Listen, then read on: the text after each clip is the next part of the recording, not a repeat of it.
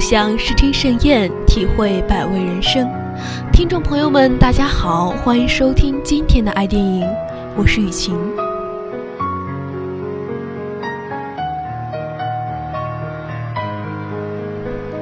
今天给大家带来的是一部从导演到演员都名不见经传的电影《新迷宫》。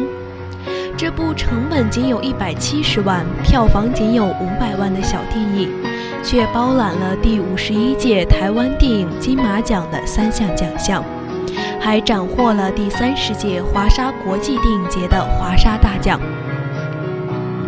用导演的话说，他们没有流量小生，没有大牌推荐，有的就只是好故事了。导演没有说谎。这是一部不落窠臼、别出心裁的国产片，故事并不复杂，但涉及到的落点有不少。往小了看，有亲情、婚外情、家庭暴力、地方黑霸；往深了看，有阶级歧视、农村劳动力的流失、留守家庭的情感维系。影片采取多角度叙事，通过三个交错发展的故事。深入描绘了当真相被掩盖、当自身欲望被揭开时的人类本性，揭示了文明变革下落后农村法律意识的淡薄和对生命的荒唐漠视。人性的洞见、道德的迷思，这似乎是个很沉重的话题。在这样的主基调下，导演对人物情绪和叙事感情尺度的把握，很值得称道。甚至可以说，片子太过平和，但好的故事、精妙的剪辑以及人物刻画的巨细，无时不在牵扯着观众的心。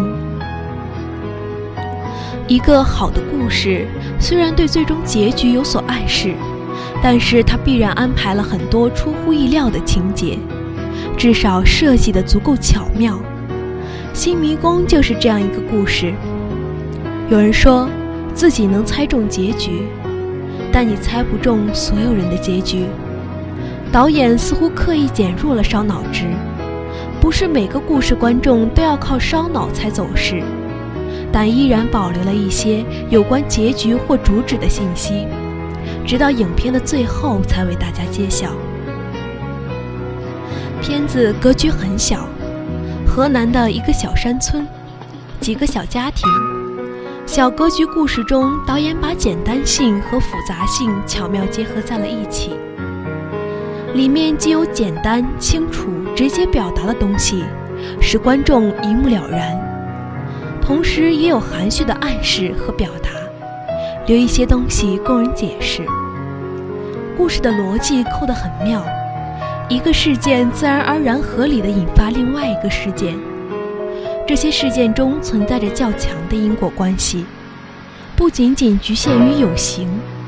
你甚至可以说，这是部动作片。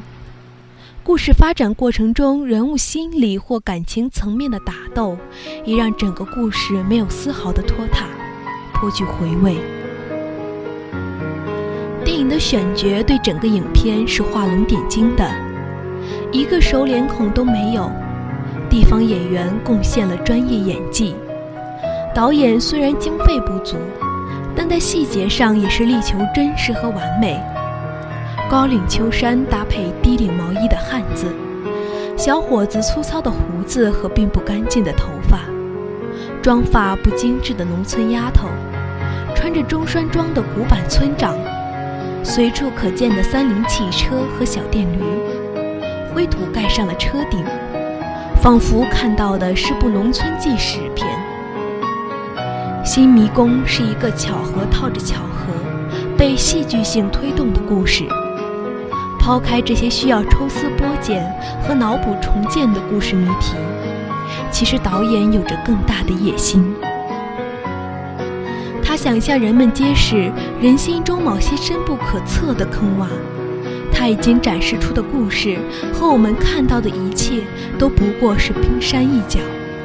他描述了这个寒冷的冰峰，也展现了静默如谜的海水。当我们看着这冰山一角垮塌之后，是否会想到海面下庞大的冰山，有一天也会彻底崩塌呢？好了，今天的爱电影到这里就要和大家说再见了，我们下期再见。